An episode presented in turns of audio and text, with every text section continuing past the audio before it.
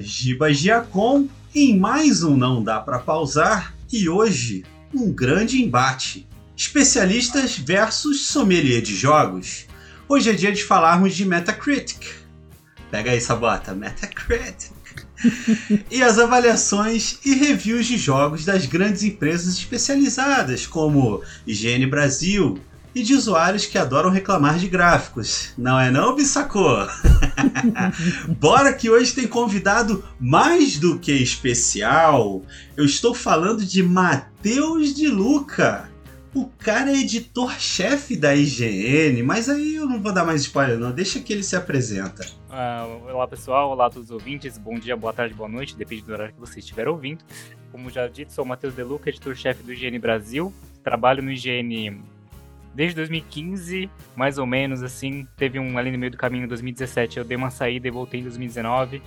Trabalhei bastante com esportes ali e voltei ao IGN, né? O Bom Filho a Casa Torna. Voltei ao IGN é, este ano e em março assumi como editor-chefe. Então, Voltei aí pra minha casinha, é, é a vez de fazer agora do meu jeito. E, e é isso, gente. Estou nesse mercado aí nesse tempo todo. Sou formado em jornalismo. Vamos aí falar das análises de jogos do Metacritic e tudo mais. Maneiro. Bom, também tô com eles aqui, mas você já conhece, não sei se vale falar, que é o Sabota e o Vitor. Ah, o pessoal tá com saudade de mim. Tem dois programas que eu não participo, pô. Eu tô fugindo. Eu ia fazer uma piada aqui paterna, mas o Gibão vai estar tá ouvindo, ele vai ficar bolado. É porque, Matheus, só para você entender, tá? Eu não tô falando de mim numa terceira pessoa, não. É que a gente tem um outro Giba, é que é o Bissacô. então, só pra você. Ah, ah, ô, Sabota, eu nem cantei ainda. Calma aí, pô. Seguinte, vamos lá para nossa pergunta de apresentação que, como a gente estava explicando, é um quebra-gelo para a gente começar a pauta. Então eu quero saber de vocês qual é o jogo que vocês pré-julgaram antes mesmo de sair uma demo, seja, sei lá, por um trailer ou por uma gameplay da produtora, que quando saiu vocês deram com a cara no muro. Pro bem ou pro mal. Eu tô feliz de começar porque hoje o Bissacô ia gravar e não está gravando, então eu posso falar abertamente sobre um jogo que causa traumas absurdos do nosso amigo, que é Ethan. Cara, a expectativa, a gente já falou, a gente tem um programa sobre hype, né? É, a expectativa é a mãe da merda. Em que a gente fala praticamente de Ethan, né, naquele jogo, naquele, naquele episódio. Mas Ethan foi recente, assim, a maior decepção que eu tive entre, tipo, ah, isso pro mal, do que eu esperava de um jogo e na hora de receber eu fiquei extremamente decepcionado. Acho que todo mundo, toda a comunidade, o jogo vai fechar, se não já fechou, né? Porque eles iam parar de vender, iam fechar servidor e tudo mais. Enfim, era um jogo com muito potencial e eu fiquei muito triste. E aí, só para não falar que eu também só trago a, a desgraça, né? Eu me surpreendi positivamente com Starfield. Porque alguns criadores de conteúdo que eu sigo e acompanho deram uma uma porrada no jogo quando ele foi lançado. Falam, ah, prometeram 300 milhões de planetas, mas pô, os planetas tudo vazio, pô, não sei o quê. Aí um dia eu vi a resposta, não sei se foi de um dos criadores do jogo ou se foi de algum físico ou alguma coisa assim, que ele falou, cara, a maioria dos planetas no universo, a probabilidade deles estarem vazio é 99,9%. É só você olhar é só você olhar. Tem um McDonald's. É, não, é só você olhar o, o, o, o, nosso sistema solar. A gente tem aqui nove planetas. Nove? Aí fudeu, hein? Calma aí. 9, 9, Mas, ô, Vitor, se dizer, é realidade, eu vou jogar Papers, Please. Luto, vou trabalhar é, exato. Calma, mas não é, não é realidade. Já não é realidade porque a gente tem várias colônias em vários países e tem alienígena e tem um monte de coisa. Só que, pô, você tem lá um sistema solar, para você ter vida, não dá para todos os países dali terem vida, entendeu? Os, paí os países, olha, os planetas, terem vida. É, não, ah, não é, é pra terem, não era que eu quero tirar, é que não tem como elas crescerem.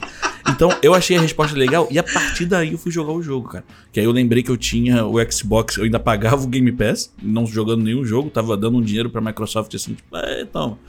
E aí na TV funciona, eu falei, cara, liguei. Nossa, eu fiquei três dias sentado no, no sofá da sala jogando o jogo, cara. Três dias direto. A imersão, assim, e eu tava esperando nada.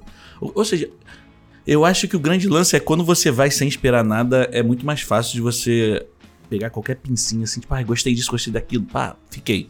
Mas assim, o jogo é, trouxe aí um pro, pro bem e um pro mal. Eu sei que não foi a pergunta do Gibão, mas É só pra.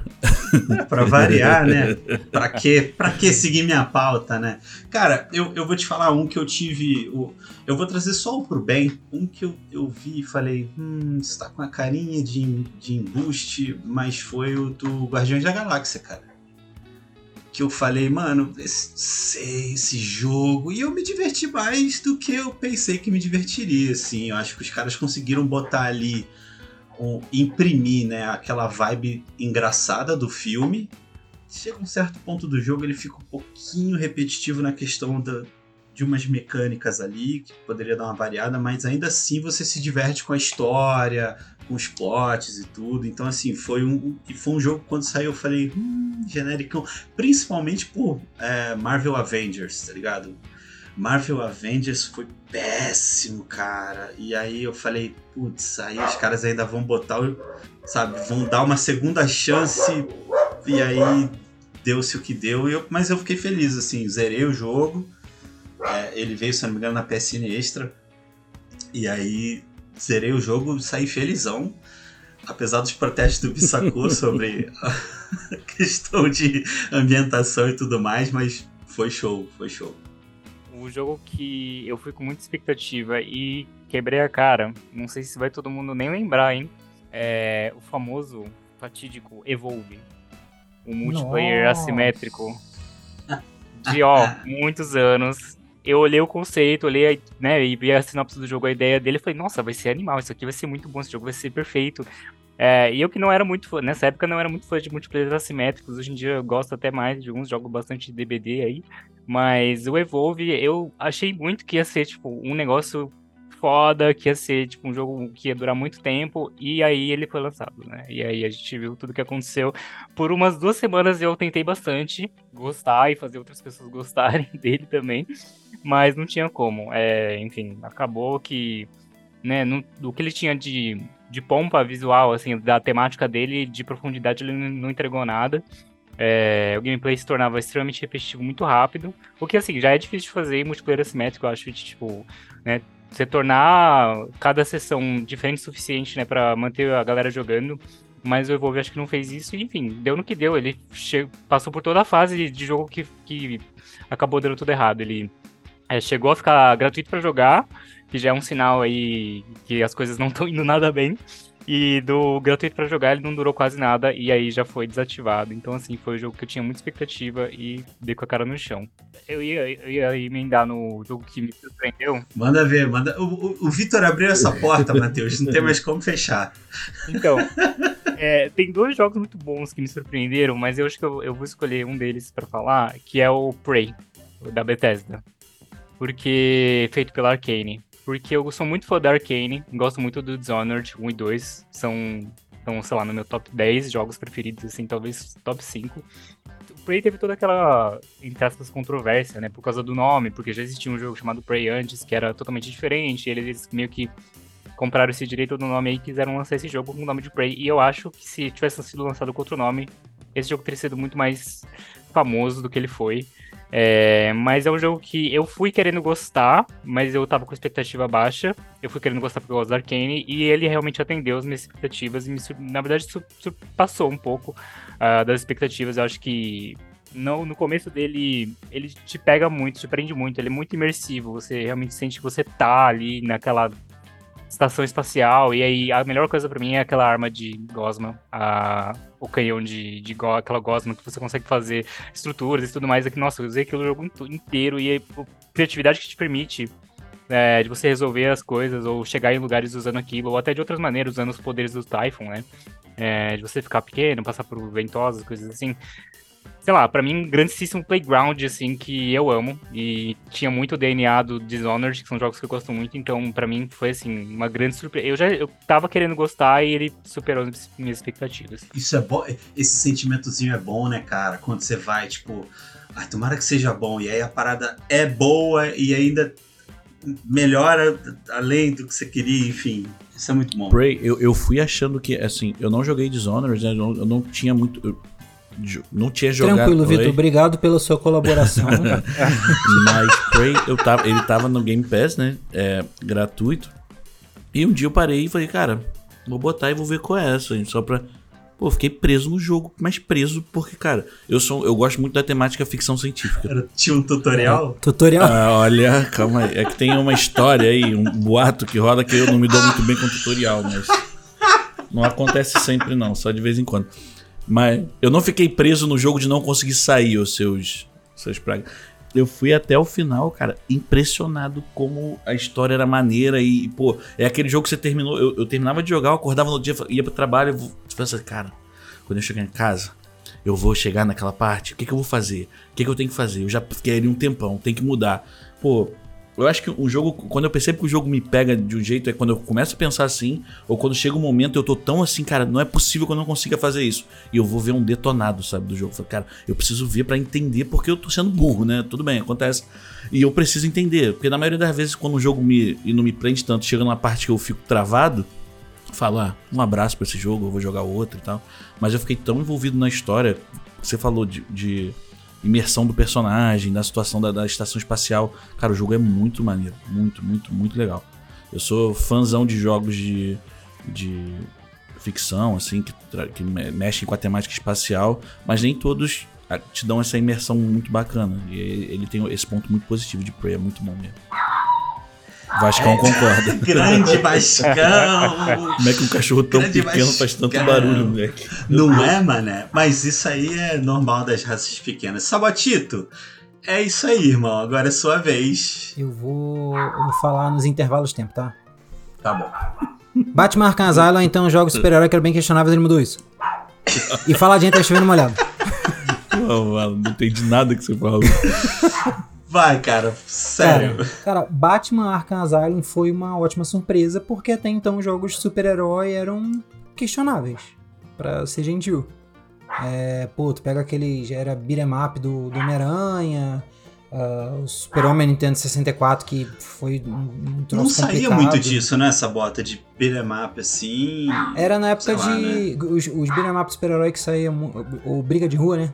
O super-herói que saía muito era lá na época de 32 bit, se não me engano, Super Nintendo, Mega Drive e tal. Super Nintendo teve o Batman Adventure, teve Superman o Retorno, ah, os próprios Ho- Ho- Homem-Aranha, Ho- Homem-Aranha X-Men teve vários Ah. Homem-Aranha teve de tudo, enfim. teve com simbionte, teve sem simbionte, teve com a Mary Jane, teve pagando pensão, teve de tudo de Homem-Aranha, assim. Teve até a Tia May dando porrada. Tinha, tinha Maze Revenge, qualquer bosta, tinha um monte. É. É, e aí quando foi lá pra 64, Playstation, teve aquele Super-Homem 64, foi complicadíssimo e começou a entrar na moda, tipo assim, ah, tinha filme super-herói e lançava jogo junto. E nunca foi bom. E o, a, a franquia... Tô falando besteira? e a, a, a- trilogia da Rocksteady, se não me engano, a desenvolvedora... Sim. É, trilogia porque teve um lá que foi intruso de outra desenvolvedora que eu nem lembro qual foi, que eu pulei. Foi bem legal, cara. Foi- eles encontraram uma fórmula que traduzia bem que era Batman, tinha stealth, e tinha porrada, e tinha tecnologia. e- é, era um bom jogo, bom jogo. E pra não falar de novo do Anthem, que o Vitor já falou, cara, é, The Order 1886, até hoje eu não comprei esse jogo. Que o, o, o Matheus ele falou ele escreveu a receita do jogo pra dar errado, que assim, ele é lindo, porém vazio. E é isso, cara, era, um jogo tipo assim, tinha, era interessante e tal, tinha uma pegada, tinha o tema ali vitoriano, que tinha poucos, acho que recente que eu me lembro era Bloodborne, não, não é muito, não costuma ter muito. E o jogo era, pô, era curtinho, era no trilho ali, não tinha tinha grande jogabilidade, grande coisa.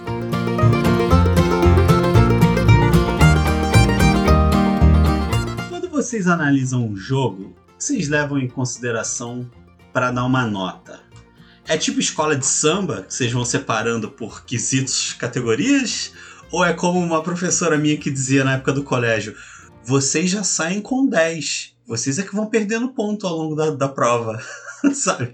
Porque eu, eu vou te falar, cara, eu quando eu, eu pego eu- muito jogo que eu vi que tava lá com principalmente, principalmente quando é, é crítica do público, tá com a nota baixa, eu dou uma olhada no jogo. Porque a galerinha é cheia de, de, de dar nota com preconceito, né? Então eu já peguei muito jogo que eu tava com nota baixa e o jogo foi muito bom. E já peguei jogo que era. Esse jogo mudou minha vida. E aí eu falei, nossa, você tinha uma vida ruim. Porque, meu Deus. Coisa horrível. Então, é, cara, porque, mano, não é. Não é gráfico. Às vezes tu pega um pixel art que, porra, tá muito bem feito, sabe? Então não é só gráfico, não é ray tracing que vai fazer você feliz. É isso que o Sabota falou, o jogo lindo, e, e, o Matheus também, o jogo lindo que tá vazio, sabe? Aí tu pega, é isso que eu falei, o pixel art, que é um jogo muito bem amarradinho, com uma jogabilidade maravilhosa, com uma gestão de, de recurso ali que, pô, sabe, inteligente. Então, assim, é meio complicado. Mas eu quero saber de vocês. Vitinho, fala pra mim, o que, que será Eu vou deixar o especialista falar primeiro, irmão. Tá maluco? Eu não vou falar bobagem, aí tu não. Vai, aí tu vai chupinhando, né? eu vou, eu vou, vai, eu vou aprender antes de responder, pô. Joga a boia pra ele, Então, Matheus. cara, joga. eu acho que. Ah, tá bom. Muito boa essa tentativa, Sabota. piada, Muito boa. Você foi bem, parabéns. Muito bem, então. É, eu gostei muito do que você resgatou essa memória aí da professora falando que todo mundo tem 10 e vai perdendo ponto, porque eu vivi isso também. Não é? É, é, não, e é muito, fica até na nossa cabeça assim por muito tempo, né? Pra outras questões da vida, mas é, enfim, falando de como a gente faz, né, no, no IGN, a, gra- a grande dif- diferença, né? Eu acho que da crítica especializada pra qualquer pessoa dar a sua opinião sobre o jogo, né? A gente tem muito review como, né, o leitor vai usar muito como um guia de compra. Até mesmo como os os usuários entre si, né? Você mesmo falou que vê geralmente as notas do jogo e aquilo vai influenciar na sua decisão de jogar ou não. É querendo não uma decisão de compra. Mas pra gente é mais é, é 100% isso, né? Então, não é não é meio que um como escola de samba, né, Pra usar o mesmo exemplo. A gente não vai dando nota mais ou menos é, para gráfico, ou tipo, ah, se tem um se tem algum problema gráfico, a gente tira uma nota. Não, não é, não é bem assim. A gente é, tenta né, traduzir na, na opinião da- do redator, do reviewer, se aquele jogo vale a pena é, pra pessoa. E aí, tipo, né, tem diferentes tipos de jogadores. Então vão ter jogadores que vão gostar mais de determinado tipo de jogo e outros não vão gostar. Tem gente que gosta de RPG e tem gente que detesta RPG. Então já mata aí. Mas dentro das pessoas que curtem aquele gênero que vão se interessar de ler, se aquilo vai valer a pena ou não. E a gente tem, né, no IGN, isso eu tô falando até o IGN gringo, né? É muito bem definido o que, que a- o número representa, né? Porque a grande parte polêmica dos reviews hoje em dia é a nota, né? O, o número que você vai dar, que você vai atribuir, que vai aparecer lá no Metacritic depois o agregado. Mas a galera sempre cai matando em cima disso, né? Então, ah, o jogo levou um 7, nossa, é péssimo, é o pior jogo da face da Terra porque levou um 7. Tem muito isso. É, mas tem que levar em consideração que, assim, não posso dizer para os outros sites que, que usam as notas numéricas, mas para o IGN, é, essas notas, esses números, eles representam uma, uma palavra, né? Por exemplo, o 10 é a nossa obra-prima, então é um jogo que a gente vai considerar que ele é essencial. Toda pessoa que joga videogame precisa jogar esse jogo ou consumir esse jogo de alguma maneira, não precisa nem jogar diretamente, pode, sei lá, assistir no YouTube, tá tudo válido também. Mas que é essencial é, traz alguma coisa que vai, que a gente julga, né, que vai talvez influenciar a indústria daqui para os próximos anos, ou aperfeiçoou tudo que a gente vem fazendo e entregou o Magnum Opus, assim. Posso fazer a perguntinha, Matheus? Eu, eu achei ver. sensacional isso que você trouxe. Eu consumo a higiene gringa e a brasileira. E se você conseguiria puxar de cabeça. Pode ser mu- muito difícil, tá? Puxar de cabeça um jogo que tenha essa avaliação que você lembre. E se quiser pra ajudar, ou se não lembrar de algum jogo específico, você consegue trazer algum paralelo do cinema? Tipo, não sei quanto você curte, mas assim, ah, putz, Titanic, Cidadão Kane, não sei o que lá, sabe? Uhum. Só, só pra Tá ajudar, ajudar, a ilustrar. Tive um problema aqui linguístico, pessoal, desculpa. É acontecido fre frequência essa bota. Aí. Tive um, tive um. Tá de boa. Então, a gente tem os 10, né, que são as obras-primas, por exemplo, a gente tem o, o Legend of Zelda é, Breath of the Wild, nós demos 10, é, o GN Gringo também deu 10, porque julgamos que esse jogo vai acabar influenciando todos os próximos jogos de ação e aventura que vão vir por aí, por todos os méritos que ele tem. É, assim, se a gente for traçar um paralelo até com o cinema também, a gente pode falar é, do Titanic, que, enfim, mudou muita coisa no cinema, vários outros blockbusters que influenciaram tudo que a gente teve dali pra frente. Então, esse, esse seria a nossa obra-prima. É, e as outras notas, tipo 9, 8, 7, elas vão representar outras coisas também. Tipo, o 9, o 9 é um jogo que ele é, ele é excelente, é, dentro daquilo do que ele se propõe e pode ser, tipo, uma experiência muito boa para quem gosta daquele tipo de jogo. Mas ele não é necessariamente, tipo, não reinventou a roda ou não também não trouxe toda a perfeição do que ele já estava fazendo antes. É meio tênue, né? Essa, essa, diferença entre o 9 e o 10 é bem, é bem tênue e é bem difícil, tá? É, parece fácil falando aqui, mas na hora da gente decidir se vai ser um 9, se vai ser um 10, se vai ser um 9,5, é um processo que é bem dificultoso, a gente bate, bate, tipo, bate muita cabeça nisso, mas tem que, tem que tomar a decisão também, porque nem tudo pode ser 10, né? Nem tudo pode se tudo é extraordinário, nada, nada é, é, extraordinário. Exatamente. Então é difícil é, fazer essa distinção. E aí vou direto pro 7, né? Que é o que a gente às vezes dá 7 e as pessoas acham que é um jogo ruim. Mas o 7, na verdade, ele. Né, na escola, muitas vezes você tira 7 e você o passa de ano. O 7 passa de ano, é isso aí, pô. Exatamente. Um bom, então né? você tirou um 7. tranquilo. É, você. É um jogo que vai vai te divertir, vai te trazer um entretenimento, mas ele também não, sei lá, não vai explodir a sua cabeça, né? Na nossa opinião, ele não vai revolucionar nada e nem vai ser uma experiência extremamente marcante. Ele é passável. É, mas hoje em dia o 7 virou, sei lá, um novo 4, 5, e já se vê um 7 e já se julga que o jogo é ruim. É um, um desafio muito grande que a gente tem é, no dia a dia, tipo da percepção que o, o, público, não todo o público, obviamente, né? Mas a, a, parte mais vocal, o povo que gosta de ir lá e comentar, todas as coisas, é, é, é, a gente tem bastante dificuldade em lidar com isso, assim. De se fazer entender que o set não é ruim. É tanto que tem, se você for ver, não só no GN Brasil, especialmente no GN americano, tem acho que muitos anos, é, ou é muito raro, ter um jogo abaixo de 7. E aí eu já entrei, entro até em outro tópico do, de como a gente faz reviews e quais jogos a gente faz reviews, puramente por uma questão de a gente, nosso objetivo, né, como site, no fim das contas, é gerar audiência. Que é por meio da audiência que a gente vai gerar receita que vai pagar nossos salários e, enfim, dar dinheiro para nossa publisher e tudo mais. Então, isso, todos os sites, todos os sites estão aí para gerar audiência. Então, nós vamos sempre focar e dar mais vazão para os jogos que a gente julga que tem muito interesse. Então, os mais hypados. É, obviamente, a gente também tenta encontrar. É, não, isso não quer dizer que a gente tipo, não fala de jogos indies, muito pelo contrário.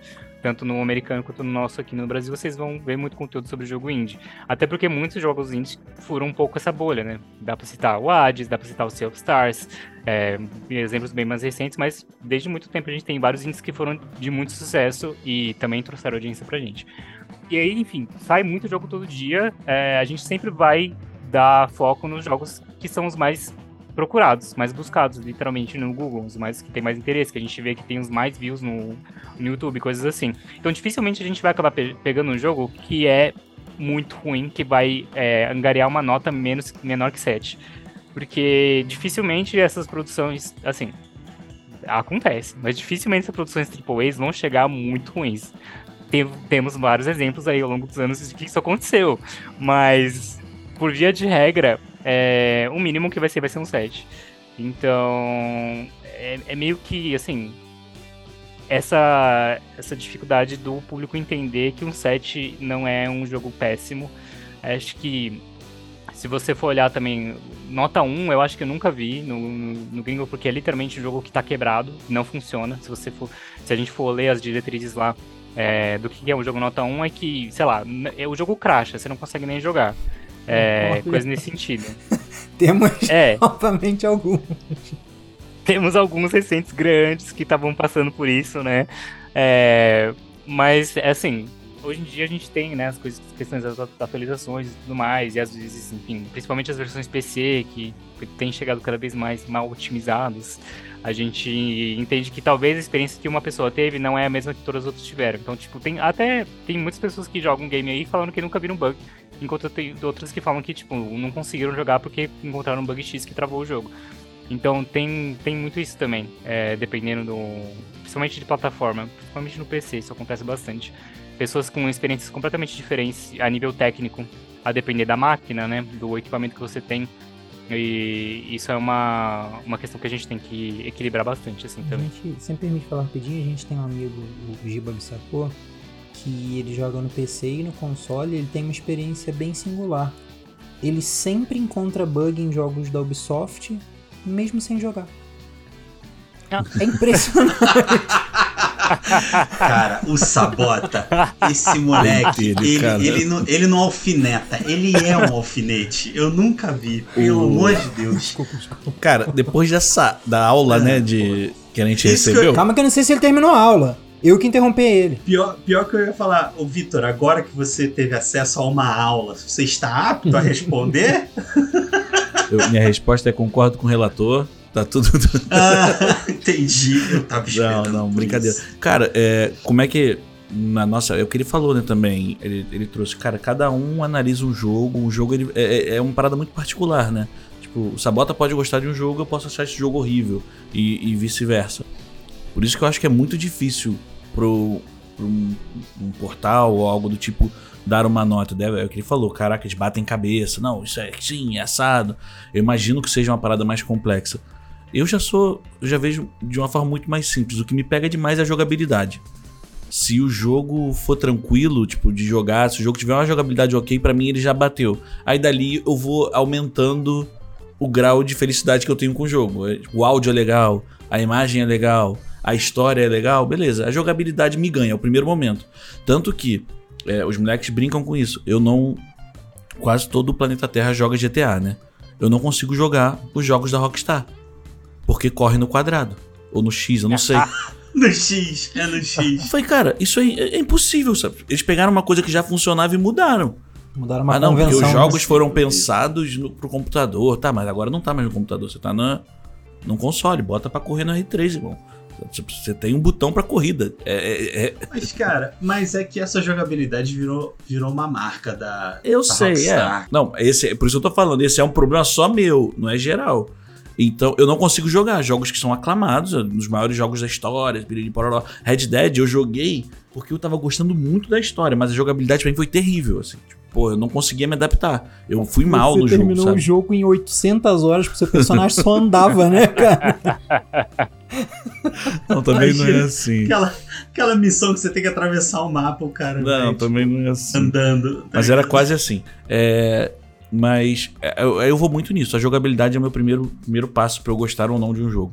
É, eu gosto muito de jogos de simulação por conta disso, porque dificilmente ele vai ter uma jogabilidade quebrada. São raros os que tem. Eu jogo simulações de Futebol Manager, jogo, joguei durante muito tempo SimCities, os Demi Hospitals, enfim, todos. É, Age of Empires, os jogos de estratégia que são point and click pra mim também, sempre foram muito pô, eu sempre fico muito preso dentro deles. E os jogos mobile, né? Que celular, se não tiver uma jogabilidade aceitável, o jogo já, já é o que você falou, acho que ele já vai pra nota 1, né? Que ele, ele já não consegue passar, ele não, não consegue jogar no celular, fecha o joguinho e abre de novo depois.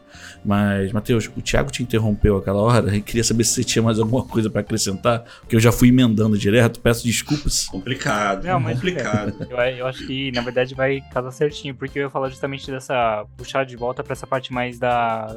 a parte pessoal mesmo do review, porque isso é outra coisa que eu geralmente identifico na. De novo, voltando no público que gosta muito de comentar e lá, é um pouco de dificuldade de entender que o review ele é. ele vai ser sempre a opinião, né? Não tem como não ser. Porque muita gente fala assim, a gente vê muitos comentários assim, tipo, ai, esse review não é imparcial, não sei o que, e nunca vai ser.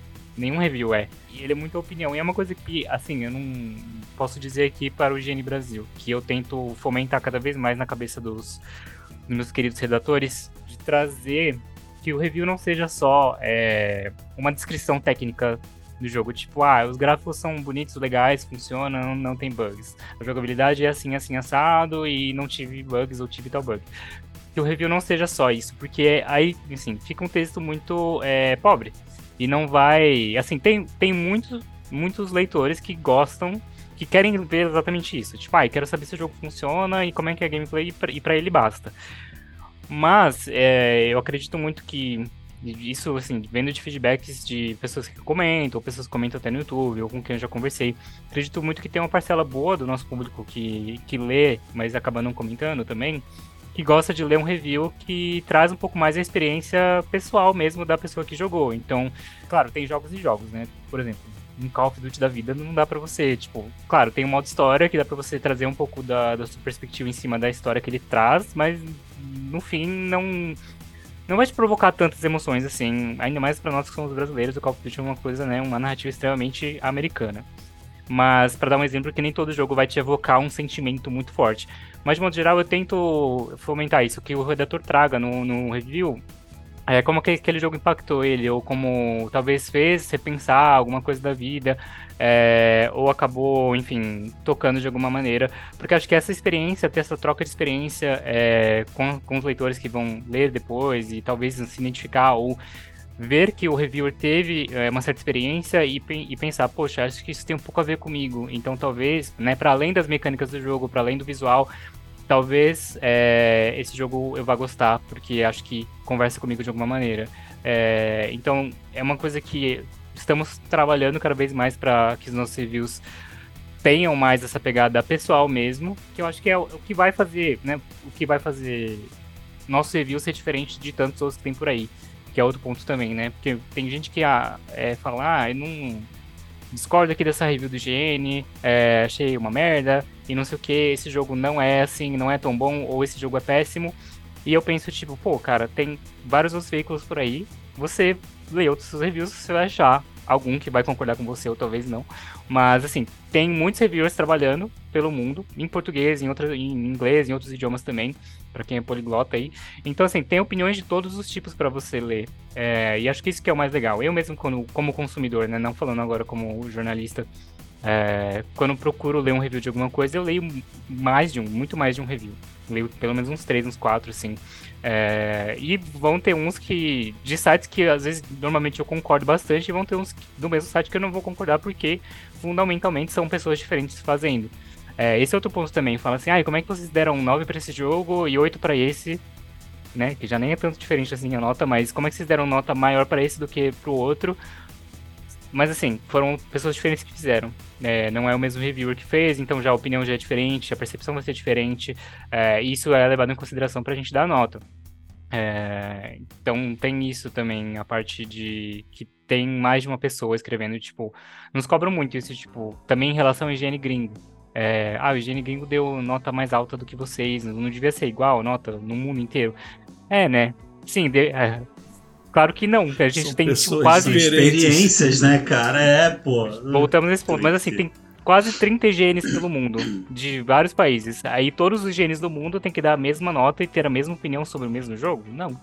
É... Mas é uma loucura, a gente vê isso todo dia na nossa sessão de comentários, assim, tipo, ah, a higiene, deu, a higiene americana deu tanto e a higiene brasileira deu sei lá quanto, eu não confio na brasileira e coisas assim, ou vice-versa até.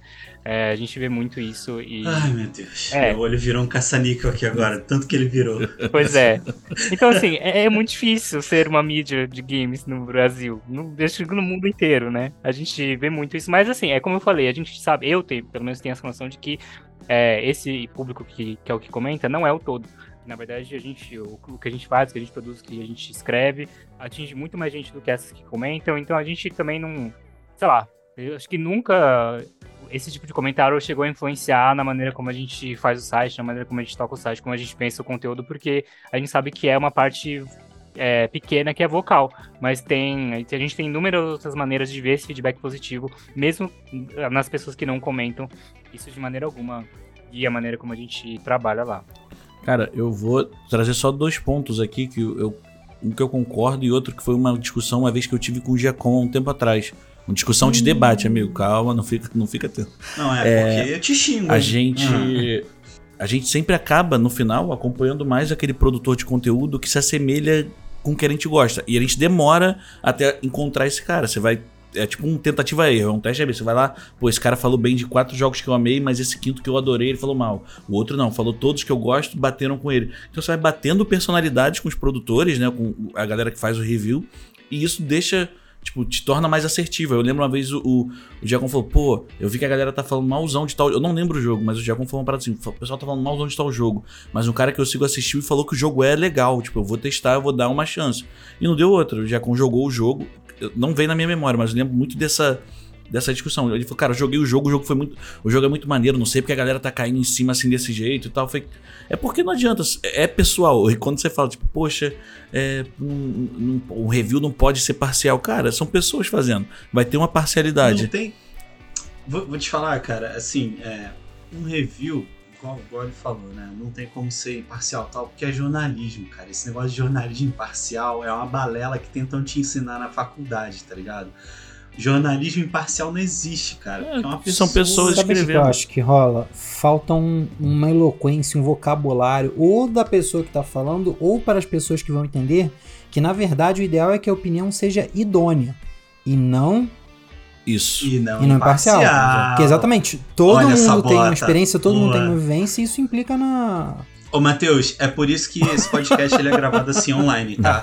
Porque se fosse presencial, eu ia dar um abraço nele agora, ia ficar o microfone batendo. Aí, só pra eu fechar. Gibão, só pra eu fechar minha parte nessa pergunta. Não, fala, manda quando, quando o Matheus falou, tipo, ah, e, e, pô, às vezes um jogo não impacta muito bem pra alguém, impacta pra outros. Jogos podem mudar, às vezes, a perspectiva de uma pessoa de enxergar alguma, alguma situação de vida. Me veio na hora aquele jogo, quando saiu aquele 12 minutos, que tem o McAvoy, que a, a Daisy Ride, eu acho, também tá no jogo. Acho que o William Defoe. William Dafoe, um top-down, que, cara, né? É assim, de É, um top-down, que aí você fica repetindo aqueles 12 minutos pra tentar resolver a parada toda. Cara, eu lembro que eu joguei e o Diogo jogou também. O Diogo é outro integrante aqui do podcast, a gente jogou. E eu acho que a gente ficou no jogo basicamente o mesmo tempo, acho que uns dois ou três dias. Dois minutos. Cara, o, o- Não, o jogo me. No primeiro momento, legal, um jogo de puzzle. No segundo momento é, caraca, o que que tá acontecendo? No terceiro momento é, como a gente desperdiça tempo da nossa vida. Tipo, no geral, assim. Você pensa, caraca, tipo, 12 minutos, o cara tá revivendo aquilo e, e eu tô, tipo, jogando esses 12 minutos há três dias, tá ligado? Tipo, direto. E eu falei, pô, vamos repensar, vamos. E, e é um jogo pesado, sabe? O jogo ele é. Ele tem uma narrativa pesada, ele tem situações e mensagens muito pesadas. Então, você conseguir virar essa chave. é O que o Sabota sempre fala com a gente. Você não deve nada ao jogo que você tá jogando. Se você tá jogando esse jogo e percebeu, tipo, olha, não tá clicando, não tá rolando, larga o jogo de lado, mano, e vai fazer outra parada, entendeu? Então acho que tem uns jogos que batem legal, é, tipo, te mostram algumas situações, e esse 12 minutos foi um que me deu muito esse alerta. Eu falei, cara, pô, eu não preciso tá passando pelo que eu tô passando pra tentar virar um jogo. E depois eu vejo ele, de- eu vejo um detonado no YouTube, tá ligado? Né? Sabotinha, quer concluir pra gente Eu seguir? preciso, senão eu vou explodir. É... Cara, é, a gente falou das. É, vocês falaram, ah, a experiência das pessoas pelo mundo vai ser diferente, então o review vai ser diferente. Eu vou até de uma forma mais é, macro, né? A cultura também. A cultura, então, exatamente o mesmo jogo, um, um exemplo bem simples aí de todo mundo entender. Guacamole, um jogo, é, acho que é Metroidvania, que tem, tem a temática meio luta livre. Obviamente teve uma recepção no México, que fala com toda a cultura mexicana, diferente que teve no resto do mundo. Pro bem e pro mal, não tô dizendo que ah, foi, foi bom, foi ruim, enfim, foi diferente. É, e esse lance também da opinião ser, ser uma questão pessoal, quanto isso implica no review e tudo mais. Eu tive um exemplo, cara, foi, eu não sei nem o adjetivo, se foi divertido, se foi incrível, recentemente. Que eram dois críticos diferentes, no, tava no, no Twitter, agora eu vou chamar só de Twitter, muito bom, cara Twitter. no Twitter que um tava. Acho que era sobre Remnant 2, um, um jogo recente que saiu, adoro. Um tava elogiando muito, o outro estava criticando muito o jogo. Os dois estavam falando pelo mesmo motivo, cara. Isso é muito bom. Então, tinha um, tinha um ponto, tinha uma mecânica, algum argumento lá que um fez, fez uma pessoa adorar o jogo, fez outra é, não gostar. Enfim, É, meus dois centavos sobre a pergunta, né? Tipo escola de samba, como é que se analisa por nota, etc. É, até hoje eu não tinha pensado, até hoje não, até responder a pauta eu não tinha pensado nisso. Tem alguma metodologia que eu uso para entender como eu considero os jogos e tal, mas eu acho que é meio dividido, assim. é, tem a mistura da parte pessoal que é, é subjetiva, porém ela acaba sendo um pouco binária. O- o- quando chega a conclusão do subjetivo é gosto ou não gosto, sabe? É gosto de FPS, go- não gosto de esporte. E aí acho que eu bebe um pouco da parte técnica, tipo assim, putz, é bem feito, é bem feito mecânica, é bem feito isso, é bem feito. Acho que é essa mistura gostosa. Aí pega o bolo, bota o recheio, repete, granulado. Legal. Ah, isso super acaba influenciando realmente no, na nota. Eu queria trazer um exemplo que eu acho que vai, vai elucidar bastante aqui. Um exemplo meu mesmo. De quando eu era um, um, um redator, antes de virar editor-chefe, eu recebi a missão de fazer o review de Persona 5. Sou um grande fã de RPG, adoro RPG, adoro RPG por turnos. Mas até esse ponto, surpreendentemente, eu nunca tinha jogado nenhum Persona. Então, Persona 5 foi ser o meu primeiro. E eu fiz, joguei quase 200 horas. Vou fazer um parêntese aqui, né? Que o Victor tava falando de, ah, não tô gostando desse jogo, vou largar. Nós não podemos Não fazer tem esse luxo, né? Mano do céu. Não podemos fazer isso. Tem que ir até o fim odiando o jogo. Vou fazer uma correlação muito rápida aqui. Eu trabalho com futebol. Às vezes eu tenho que assistir uns jogos muito ruins, cara. E o tempo inteiro, eu não posso Eu largar. vou fazer uma Então, cocô é relação. eu não trabalho e eu tenho que assistir jogos muito ruins até o final porque o meu time não tá legal, não. Desculpa, desculpa. É complicado, né? Então. É, e Persona 5, assim, o meu veredito, se vocês forem ver, tá lá o review no site, eu dei 9. Eu gostei do jogo? Não. Olha, E, e, tipo, não era o seu tipo de jogo. Não, era, eu adoro RPG. Ah, tá. Eu gosto muito de RPG. Então eu fui querendo gostar muito, eu dei 9, porque ele tem muitos méritos, mas eu. Pra mim é o único Persona que eu vou jogar, não quero jogar mais nenhum outro. por- porque eu não gostei, não gostei, assim. é- o que ele tem de bom? O visual é extremamente belíssimo, e tipo, o visual e, e trilha sonora é. Não tem nem o que dizer, é estupendo. O combate por turnos é muito legal. E é isso, pra mim matou. É, não engajou em nada a história, na verdade achei extremamente pro- problemática. Tem várias questões ali que eu posso até tentar. é, eu, inclusive, coloquei isso no review, fui duramente criticado. Que eu posso até tentar relevar pela questão da cultura, mas julgando. É que ele saiu ali, era 2017, né? Eu ia falar, julgando os tempos que vivemos, acho que essa questão da tipo, barreira cultural, das coisas serem assim lá no Japão e tem que aceitar que ser assim, já não é tanta desculpa assim. Mas, ainda assim, relevei um pouquinho. Enfim, eu dei 9, uma nota super boa. Porque eu acho que pra quem gosta de RPG, pra quem é, já é fã de Persona, vai ser um puta jogo e tudo mais. Então acho que vai valer o tempo de muita gente. Mas, pra mim, tipo, não. Não eu, não, eu não tenho o menor interesse em jogar mais nenhum Persona na minha vida. é, por conta da experiência que eu tive no Persona 5. Então, tem que ter esse. Às vezes tem que ter sangue frio. Porque se eu fosse dar nota só pelo meu fígado, eu teria dado, sei lá, 5, 6. Mas eu tenho que entender que é, aquilo era, de uma maneira ou outra, um marco, né? Tipo, Persona 5 já estava em desenvolvimento há muito tempo. Entre os, os seus outros jogos de RPG por turno, ele traz muitas coisas que são muito boas, que quem gosta do gênero vai definitivamente engajar com aquilo. Então, te- teve- tive que reconhecer esses méritos e dar uma nota boa, porque ele tem isso, sabe? Não tem como eu pensar só com o meu lado, só com a parte pessoal, como você, que no fim vai ser, tipo, é bom ou ruim. É bom, mas não é pra mim. Engraçado que a gente tá trazendo duas visões, né? Nós três aqui, E que. você e o Vitor, eu e o Matheus. Ei, ei, ei! Não, não, de fo... Só bota Eu, você. eu um olha, pouquinho abaixo. Não, é, porque se tem essa visão. A gente que é consumidor e de forma alguma a gente se coloca como mídia especializada e o é Matheus que tem. pô, A gente é que tem gosta é, disso. gente apaixonado e você que não pode ser apaixonada nesse momento de, de, né, de, de fazer um review. Eu vou te atrapalhar, porque chegou aquele momento. Ah, quando Chegou não? Matheus, a gente tem uma. A gente não, só eu. Tem uma A tradição. gente não, ele. Tem uma tradição aqui de trazer uma pergunta que não está na pauta. É, é quiz surpresa, é bonitinho, engraçadinho e tal. Mas assim, você trouxe uma coisa. Eu tinha pensado em quiz surpresa que era tão raso, tão divertidinho. Mas você trouxe uma coisa que me fez pensar, eu, eu quero jogar aqui. É, você tem todo o lado profissional. Eu, eu vou. Do que eu conheço da franquia Persona, eu comecei a jogar o 4 parei. Do que eu conheço da franquia Persona, e, e você teve uma, uma sofisticação, uma delicadeza de não entrar exatamente nos assuntos. É, não precisa. Mas, se não me engano, é de questões culturais que são complicadas, são vistas é, como crime em partes do Ocidente, se não me engano, ou quase todo o Ocidente. E aí, eu, eu- se vocês me permitem falar rapidinho, um, um alerta de gatilho aqui nos próximos 10 segundos, pessoas. O Vitor, ele não gostou, ele ficou bem.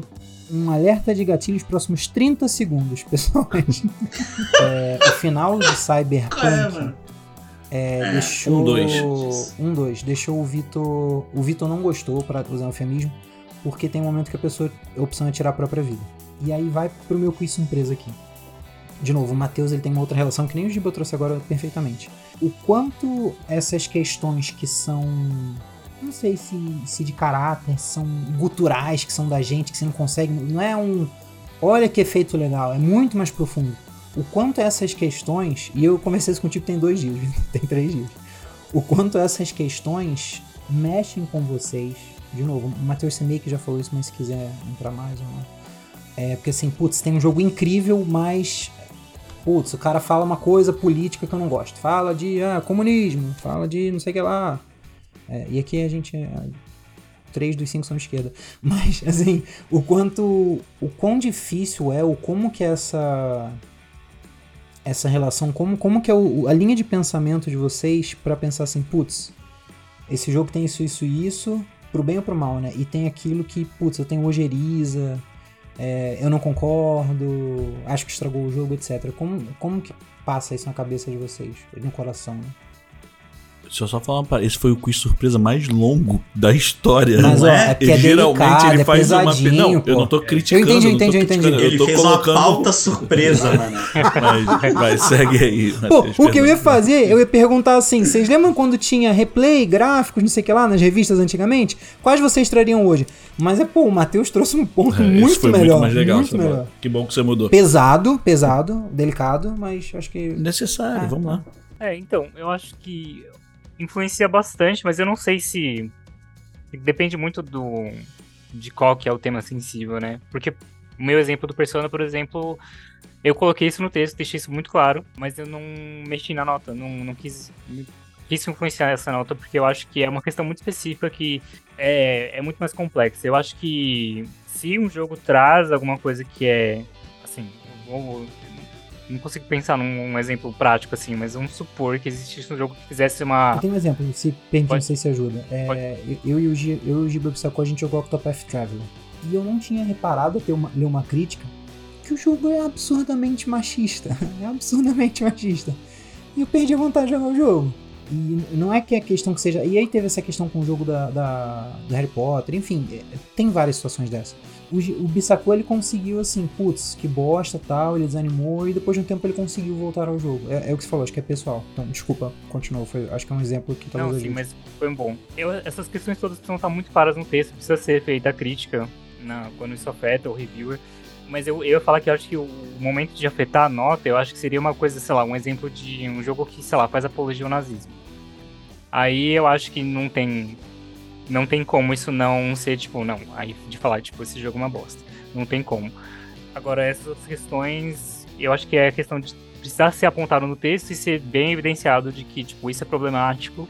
E também o quanto aquilo afeta o jogo, né? Tipo, por exemplo, no caso do Persona, eu sei que tem várias questões. Essa que você mencionou é uma delas.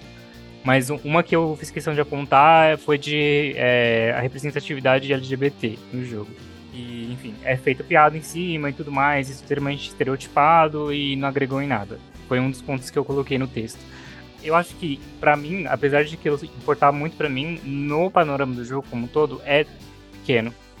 Então, eu acho que tem que ter essa. É, é sangue frio, não tem outro jeito de falar. Tem que ter um sangue frio de conseguir tentar mensurar aquilo.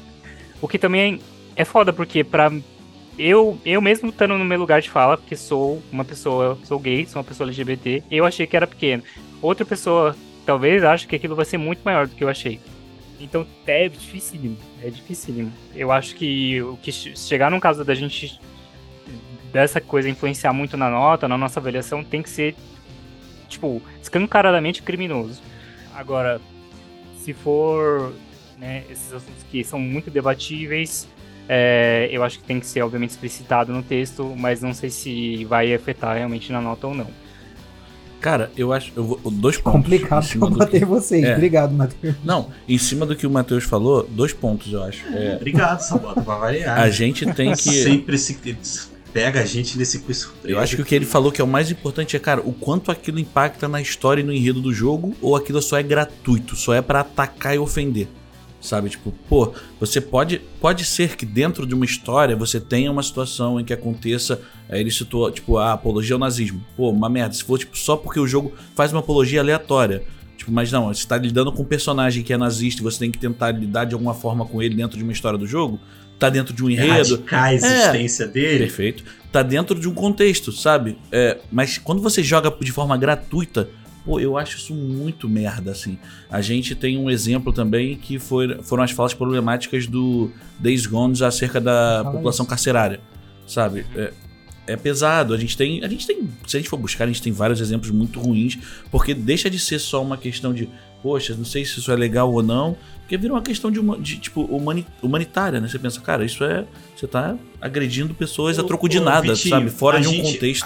É, a gente tem um programa, cara, que fala justamente sobre videogame como ferramenta de narrativa. Eu falei direito, porque pra mim isso é narrativa. Não, saiu certo. Saindo fake, sabota. são muito, né? São muito estranhos. Mas eu acho assim, cara, é legal você abordar certas coisas quando você faz jogador. E aí vem o Nerdola, né? Ah, meu, nada a ver, meu. Os caras tão Só lacrando quero jogar no meu meu joguinho game. e dar um tiro, não quero É, pensar, Para meu. de imputar é, o sotaque exato. paulistano aí que vocês vão arrumar inimizade. Tem babaca no Brasil todo, gente. Pô, Não, foi sem querer, eu nem pensei no Paulistão, não, cara. Pô, Pois meu é. Deus. Não, mas, mas eu tenho lugar de fala. Apesar do sotaque carioca, Tem eu sou até, paulista. tem até então amigos posso. que são, pô. Eu tenho, eu tenho uma certidão de nascimento que fala que eu nasci em São José do Rio Preto.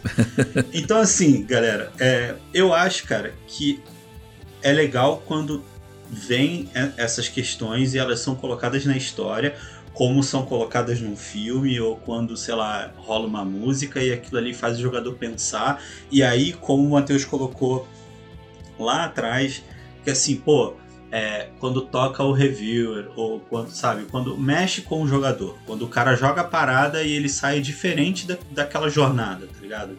Daquela experiência. Eu acho que vale. Porque se isso é jogado de qualquer forma, ou fica como um preconceito vazio, ou fica também como Pink Money. Ah não, peraí. Igual a nossa. o nosso Hogwarts Legacy lá. Ah, não, pô, a JK é transfóbica. Deixa eu botar um personagem trans aqui em Hogwarts. Sabe? Então, tipo, é meio complicado, sabe, velho? Tipo, você botar por botar, entendeu? Então, tipo, eu, eu acho que tem que estar costurado, tem que fazer sentido e por aí vai.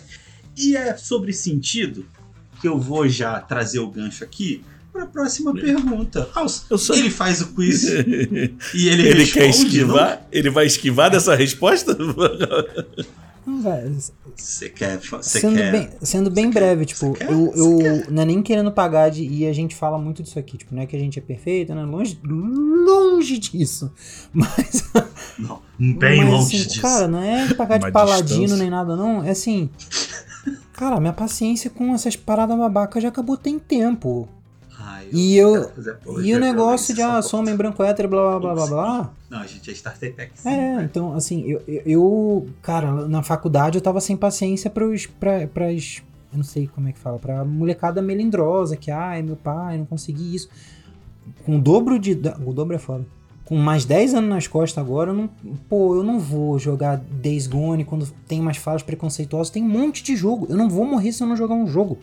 Eu não vou morrer se não jogar 10 jogos, porque estão falando coisa que eu não tô afim de ouvir, que é asneira, que perpetua besteira. Então, assim, é, e eu acho muito importante o que o Matheus falou, e, é, e conversando com algumas pessoas, assim, no caso de Hogwarts Legacy, assim.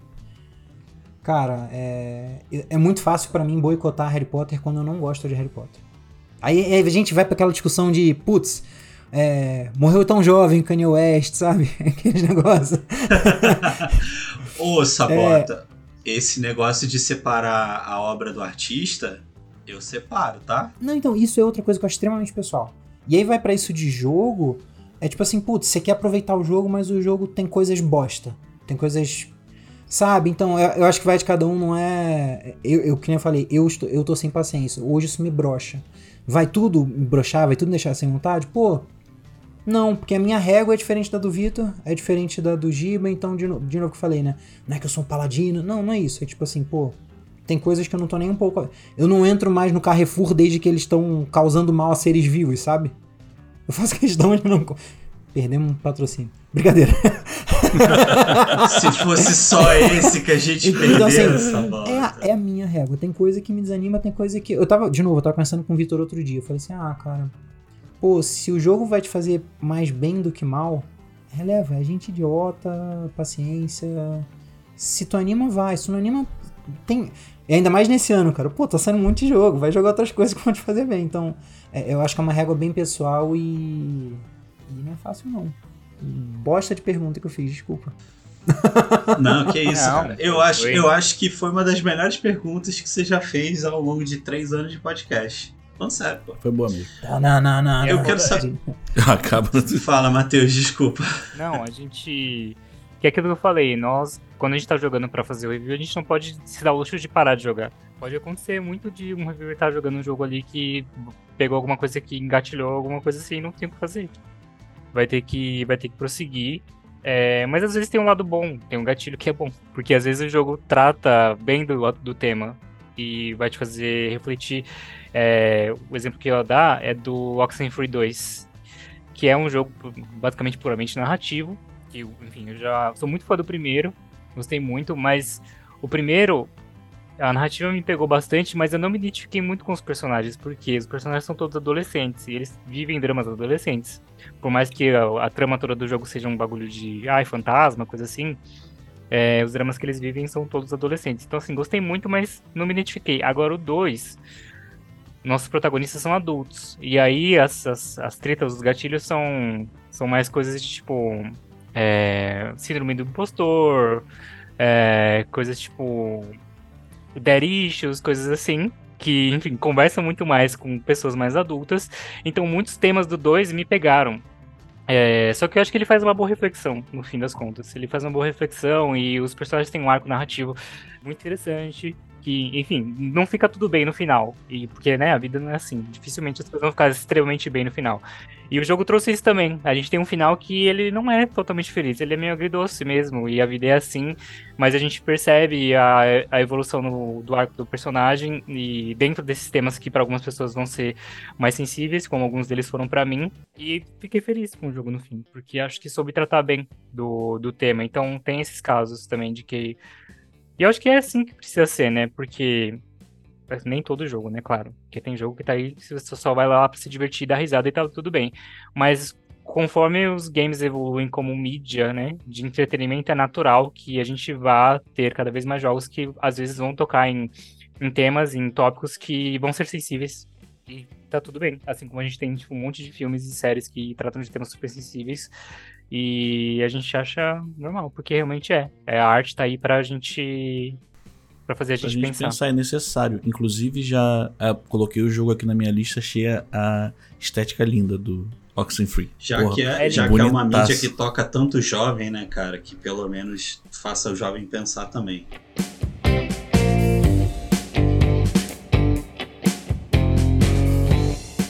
É, galera, quero saber de vocês qual jogo vocês acham que foi injustiçado pela crítica dos usuários? Porque o usuário, né, às vezes. Eu, eu, eu tava conversando com o Vitor pouco antes de vocês entrarem, eu, eu zerei hoje, na hora do almoço. Meu chefe não me usa. tava na hora do meu almoço também, ele não tem que falar nada. É, eu zerei Burning Shores, a DLC de Horizon Forbidden West. Achei muito bem construída, achei que dá um, uma real, um, real fechamento assim pro jogo e prepara melhor pro terceiro, sabe? Porque, pessoal, a partir daqui, por favor, um alertazinho de spoiler para Forbidden West, pode tirar essa bota, essa bota não jogou. No final do jogo fica aquela ameaça que tá vindo que vai destruir a Terra. Beleza. E aí você fica, pô, mano, mas peraí, Horizon sempre foi tão tribal, aquela coisa rica, né? Situação geopolítica, a Eloy tá sempre ali mediando tal, e de repente agora vem uma ameaça do espaço. Enfim. E aí a DLC ela foi muito atacada, não foi por gráfico, não foi por nada, foi justamente por, um, por uma construção de um, um relacionamento da Eloy, né? É, um relacionamento LGBT da, da Eloy e eu fui vendo, cara, a parada sendo construída e tudo, e, e aquele climinha, aquela coisa de ah tá, não, não sei o que, sabe, e, e, tal. E aí no final. E cara, eu achei tão bem construído, achei foi tão bem colocado, sabe? E, e, eu, e, e, e foi o que eu falei pro Victor assim: o Nerdola, ele acha que é lacração. Mas vocês perceberam, mano, que nos dois jogos, a Eloy, ela beleza, mas ela é uma heroína muito bem construída, eu, eu acho ela sinistra. Mas assim, agora ela vai ter uma parada muito mais forte pelo que lutar, mano. E pelo que se cuidar também, tá ligado? Porque, entendeu? Então o terceiro jogo, ele tem tudo para ter não só uma ação muito louca, como os dois primeiros têm, mas uma carga dramática muito foda também, tá ligado? Por causa dessa parada que foi construída na DLC. Então não é uma simples lacração, tá ligado? Acho que foi um gancho aí para um terceiro jogo que pode deixar uma parada muito mais, sabe, tipo, absurda do que foram os outros dois jogos. Enfim, eu achei muito injusto. Obviamente a galera veio com termos como lacração e tudo mais baseado em simples preconceito. É, enfim, e, e, era um papo que eu tava tendo com o Vitinho antes de vocês entrarem. Assim, como o Vitor não joga, eu sei que eu podia falar com ele que ele não ia ficar bolado. Agora, um outro jogo também, e aí até a galera do cast ficou pegando no meu pé. Mas foi um jogo que, assim, eu perdi horas naquele jogo. Virou meu comfort game, que foi Death Stranding. Aí eu comecei a explicar pra galera. Não. Ah, Giba tá, tá sendo entregador dos Correios. Aí eu falei assim, pô, nada a ver, mano. Não tem nada a ver com entrega de correio, cara. O pessoal que fez. Que assim, né? Você pega, sei lá, o cara, o, o, o, o streamer, aí fala, ah, porque vamos lá trabalhar pro Sedex. Aí todo mundo começa a reproduzir. Ah, tô trabalhando pro Sedex. Eu falei, não, gente, não tem nada a ver. Tem todo um lance de construção, de você aumentar a banda para construir as paradas. Ah, então você tava trabalhando na net. Eu falei, pô, nada a ver, cara. Enfim. Realmente eu acho besteira, porque você era uma pessoa que tava levando, você tava com a escada e tudo mais, você tava na Embratel, claramente. não, mas eu sempre zoei, tipo, só pela piada, porque eu sei que tem um não, jogo eu sei, amigo, relaxa. Relaxa. Cara, assim, Death Stranding, eu. É, a história, enfim, Kojima, é muito louca. É, achei bem construída. O jogo é lindo.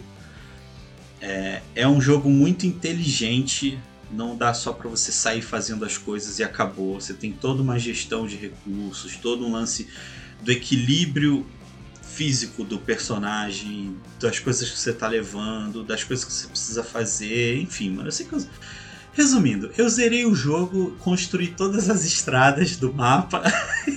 eu fiquei real, assim, eu chegava em, na época trabalhar presencial ainda, eu chegava em casa estressado e, e ia construir estrada no Death Strand para desestressar, sabe? Então, assim, é um jogo que eu achei extremamente injustiçado pela crítica da galera que acha que é só ficar fazendo entreguinha e acabou. E a saída da garagem que a Tati pediu pra cimentar tem quatro meses, tá lá tudo esburacado, né? Eu sou publicitário, cara, eu não sou pedreiro. Ah, mas lá o mundo de Death Stranding tá todo. Cara, Porque é só apertar um botão. Eu vou, eu vou começar essa jogando, colocando um jogo, mas que depois do início da conversa do Matheus, eu já tô um pouco com vergonha de falar, porque ele recebeu nota 7 dos usuários. Entendeu? ele recebeu nota 6 da crítica no geral, mas os usuários foi nota 7. E as críticas, eu acho as críticas muito infundadas, que foram eu vou falar só as críticas que aconteceram antes de eu falar qual é o jogo. É, a história é muito curta, né? E os gráficos deixam a desejar. falei, cara, até aí tudo bem. História é curta, dá pra você virar o jogo em 6 horas. Quer coisa melhor do que isso? Você terminar um jogo em 6 horas? Pô, o jogo é Deadpool. Agora vocês podem falar, tipo, olha, Vitor, que merda que você tá fazendo. Não, mas. E eu vou te falar, por quê? Eu também tenho uma afinidade, tem uma, uma coisa também além do jogo, né? É, eu joguei Deadpool com meu pai no videogame no, no, Xbox. Então, tipo, teve uma relação, tipo, o personagem é legal. Eu, tipo, acompanhar o jogo com meu pai jogando também foi divertido e tal. Vendo as críticas, vou dar uma pesquisada em jogos que eu joguei que a crítica tenha dado umas porradinhas. Aí eu cheguei nessa nota 7, mas hoje a gente já decidiu que 7 passa de ano, então tá tudo bem. Então Deadpool tá. Forma na tá faculdade ali. tudo tá vida. Falando sério aí, ó. Mas é, é meu, meu ponto era só isso. Eu ia trazer Deadpool e eu ia falar, nossa, é um absurdo, mas agora não é tão absurdo. Deadpool merece. Tá aí. Que isso, amigo? Só isso? É, ué. A pergunta, eu fui sucinto. Pergunta não, não, de... tô falando assim, porque você mas você tá bem com isso, com tô, essa resposta? Tô, você tá em tô, paz? Muito pouco. Durante. É que eu deixo minhas respostinhas todas anotadas aqui, né? Eu tinha colocado, não, ah, por causa fofo. disso, por causa daquilo. Aí quando falou, pô. Só estão estudando porque você veio, tá, Vou te convidar. Olha, porque tem fica visita. vontade pra vir toda a pauta do DPP, tá? Porque é. tem dia que chega aqui, não, essa pauta aí vai do coração, tá? Tive tempo não. Não, mas é, é isso, é isso. É, é um jogo que eu gosto muito e é um jogo que, na época que lançou, a galera criticou bastante. Por, principalmente por conta dos gráficos. Os gráficos são bem fraquinhos tal. A jogabilidade não é das melhores, mas também não é nada absurdo, né? Parecia que ele, ele podia ter sido um jogo pro, pra geração anterior, sabe? É, é só isso. Ah, quando isso acontece, eu fico chateado por causa disso, assim, tipo, mano. Porque o jogo podia ser mais bem geração- aproveitado. né? É, velho. É isso. Essa é a sensação que eu tinha com ele, só É isso. Mas assim, cara, eu, eu- sem sacanagem, eu acho que eu joguei dois dias e acabou a história do jogo. Eu falei, cara, legal, início, meio e fim em dois dias. Eu não precisei fazer um Red Dead Redemption de jogar 100 horas, tá ligado? Que o meu demorou um pouco mais que eu não corria, que eu ia caminhando. Mas assim, é absurdo. Mas eu. Tá aqui, meu caso tá encerrado. Então, eu tenho um muito polêmico. Muito polêmico. Eu sou. Minha franquia preferida é Final Fantasy. Eu gosto de todos. Tá aí já a polêmica já tá aí, que eu gosto de todos. Mas um que eu gosto muito, e ele foi extremamente massacrado pelos usuários, foi o Final Fantasy XIII. 13 que tem a Lightning, né, como protagonista e tudo mais, e eu concordo com muitas das críticas, mas eu acho que elas foram pesadas demais, né?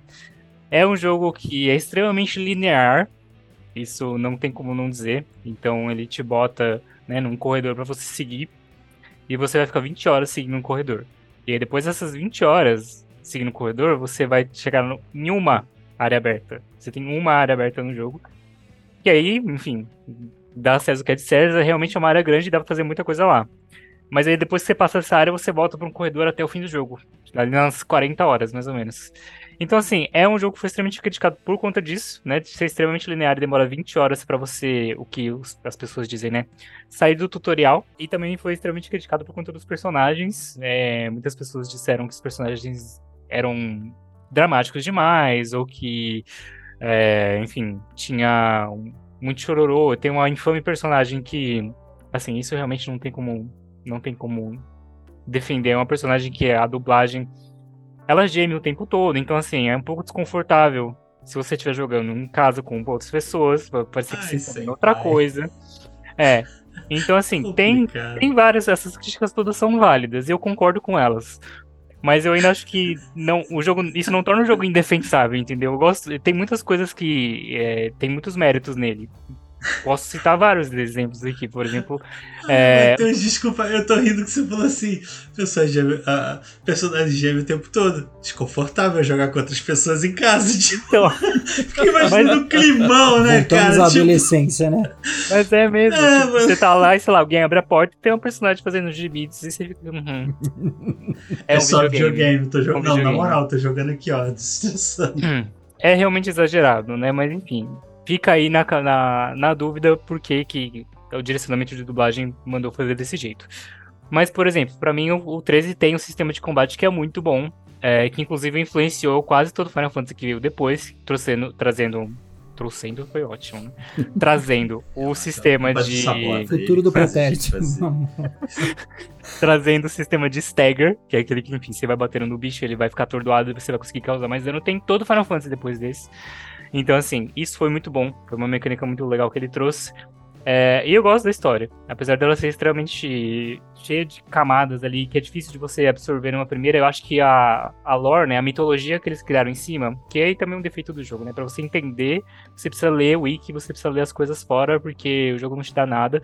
Assim, dependendo do jogador, às vezes não é defeito, né? Dark Souls tá aí pra provar que o jogo não te ensinar nada, não tem problema também. O 13 foi assim. Você, pra você entender o jogo, você precisa ler fora e ler teorias e coisas assim. E visual novels, ler outras coisas externas. Mas eu acho que a mitologia que ele criou também é muito legal, muito profunda, cheia de deuses, entidades e de profecias, coisas assim, que se estendeu no. Aí eu também. Aí eu tenho que tecer um pouco de crítica também.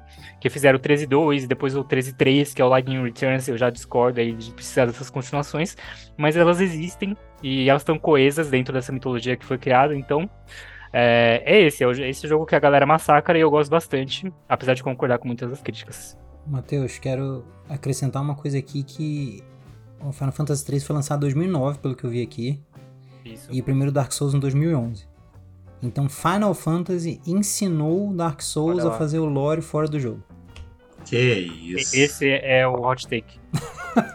Fica Amanhã- aí. Amanhã sai a matéria no IGN. Final Fantasy XIII, primeiro Souls. Tem Final Nossa. Fantasy 13, não existiria Dark Souls. Oh! Então encontramos um culpado? É isso, né? Porque, cara, aí. como eu sofro com esses jogos, cara. Eu já abandonei tudo, graças a Deus. E aí, Sabes, vem com a gente. É, pô, eu tinha escrito aqui Titanfall 2. Mas eu tive que ver. A gente tá usando critério agora, aparentemente. É. E, Agora a gente se baseia em dados, né? Que absurdo. e eu Agora a informação. Eu Foi três fui no anos. Metacritic ali, que é um rápido, ele faz um apanhado e tudo mais. E rapaz, a nota tava bem alta do usuário. Então acho que foi só um erro mesmo de lançamento, que eles encavalaram ali. é, enfim, entre outros jogos de tiro da própria EA. É, é aquele negócio, o Titanfall é o Horizon dos jogos de tiro. Desculpa, Giba. E aí. e aí eu lembrei de uma antiga paixão minha. Antiga paixão. Briguei com uma namoradinha porque eu queria invadir a cidade da facção adversária e ela queria sair. Besteira. É, cara, Warhammer Eu Online sabia que era o Warhammer. Age of Reckoning era um MMO. Como tantos tentaram bater e serem similares a, a World of Warcraft, é, eu acho que a vantagem que o Warhammer tinha é que ele tinha o seu universo também, que era um universo conhecido. Aí tem. Eu, eu, não, eu não sou um grande fã de, de Warhammer como um todo. Eu sei que tem o, a, a- a divisão dos Space Marines e coisa meio futurista, e tem esse que eu joguei que era mais fantasia medieval. É, pô, no Metacritic ele tá com uma nota 86 em 54 críticas. E o jogo é de 2008, tá, gente? Então, enfim. É, e 88 usuários classificaram como 6.9. Não passa direto, de acordo com, É, com o nosso fato. critério aqui. Cara, era um MMO, assim, tinha diversas semelhanças com, com World of Warcraft. E ele tinha, eu, eu falo toda hora que tinha uma coisa que eu, eu não sei se, seguindo o exemplo de Final Fantasy XIII, eu não sei se ele implementou e depois o World of Warcraft fez, ou se ele pegou de World of Warcraft, mas eu não lembro de ter visto antes. Que era, era um conceito que cada, cada, cada, cada raça né, tinha suas cidades lá, era um eixo com cinco cidades, tinha uma neutra e outras duas como se fosse uma cidade avançada e uma cidade capital e tudo mais. E era um cabo de guerra, né? Você ia tentando invadir a cidade adversária. Tinha uma mecânica de fortes que eu achava o máximo. Tinha um castelo que você tinha que defender e a porta tomava dano. Enfim, era um jogo que eu achava bem legal. Tinha as classes de RPG, tinha um cachorro. E aparentemente morreu como vários outros MMOs morreram e o World of Warcraft seguiu, cara.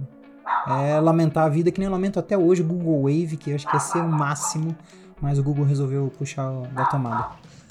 Tá certo.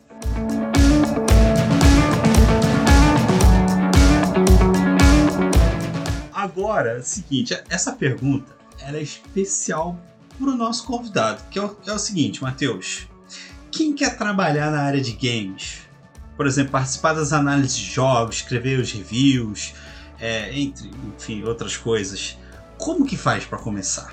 Tipo o Sabota, que é esse, né, especialista wannabe. Ele eh, tem, ainda tem oportunidade no mercado? Com quem que ele, o Sabota fala? Como é que faz?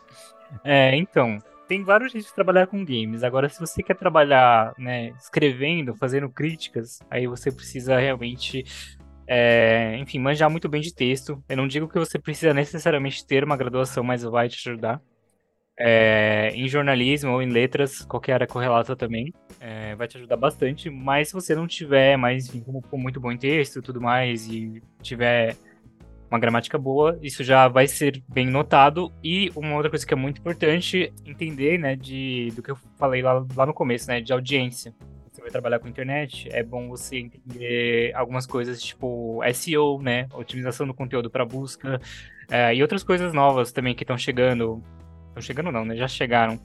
Talvez vocês já usem no, seu, no dia a dia de vocês, mas o Google Discover, aquele feed personalizado que te recomenda umas matérias, aquilo é extremamente importante para quem trabalha com internet. Então, estudar um pouco sobre essas ferramentas, é, esses algoritmos do Google, principalmente, né? O Google monopolizando aí. Mas os algoritmos do Google, principalmente, entender um pouco deles, é o que, que faz um conteúdo aparecer lá. Então, estudar bastante esse tipo de coisa vai ser um diferencial imenso, tá? Imenso. Acho que chegar com isso no, numa entrevista de emprego, num, ter isso no currículo, vai ser um baita diferencial, porque são poucos profissionais que podem dizer que entendem bastante desse assunto e é o que faz a grande diferença para a internet. Então, é a minha recomendação para quem quer trabalhar com isso. Se existe oportunidade, existem, mas são poucas e elas vêm muito esparsamente ao longo da, da trajetória aí, porque Então, a gente tá tem preparado, né? é, a gente tem poucos sites no Brasil, né? Se você for ver, poucos sites que falam de games no Brasil. E acontece muito, né? O... Eu tinha pensado numa palavra, eu vou falar essa palavra, mas eu vou falar outra palavra mais bonita. É, acontece muito o rebosteio, né? Troca muito os, os mesmos é, profissionais entre os sites. Então. Por mim não precisa falar uma puta palavra mais bonita. Essa é maravilhosa, eu adoro a língua portuguesa. Porque isso aconteceu muito. E eu tive muita sorte, na verdade. Enfim, hoje em dia a gente vive um novo momento do, da cobertura de games no Brasil, mas na época que eu entrei, em 2015, os nomes que estavam eram os mesmos nomes que, tinham, que faziam as revistas, que, que enfim, que estavam ali há muito tempo. E eles ficavam assim, né, se trocando entre os sites e era isso. Mas quando eu entrei no IGN em 2015, foi o ano que o site foi inaugurado no Brasil. Eu fiz parte da equipe original que lançou o site aqui, entrei como estagiário. E hoje estou como editor-chefe, então há esperança. Mas o editor-chefe da época era o Pablo Miyazawa, é, que muitos devem conhecer, da, enfim, várias revistas, inclusive a Nintendo World. Durante a entrevista, ele falou que ele estava querendo justamente trazer nomes novos para a parte de cobertura de games. E aí eu entrei nessa, porque se ele não tivesse com essa linha de pensamento, talvez eu não estivesse aqui hoje. Então tenho muito a agradecer ao Pablo. É, e é uma coisa que eu tomei para mim também. É, eu não achava que na minha trajetória eu ia chegar a ser editor-chefe, até porque eu gosto muito de escrever.